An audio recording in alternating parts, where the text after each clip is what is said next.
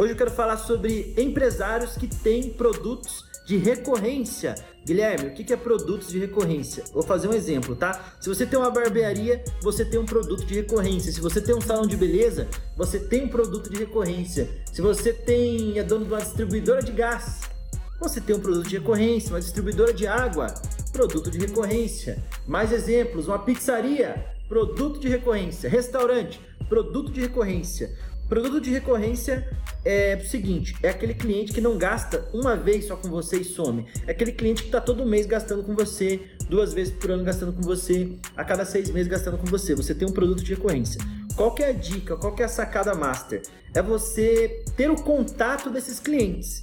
Não ficar esperando de braço cruzado que esse cliente vá até você uma vez por mês, a cada seis meses. A sacada é, você tem que ter o contato desse cara. Você tem que lembrar o seu cliente que está na hora de fazer a barba e cortar o cabelo.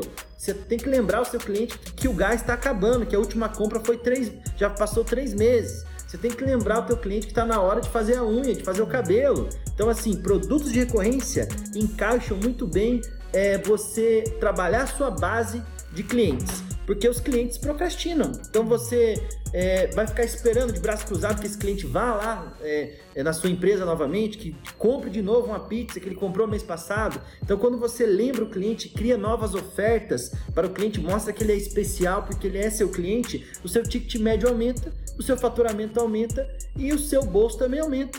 Então fica a dica aí para você criar uma base, trabalha essa base, não fique esperando de braço cruzado que esse cliente vá até você. Então vamos para cima, espero ter somado com essa dica, tamo junto sempre. Manda um direct aí, compartilha e deixe seu like.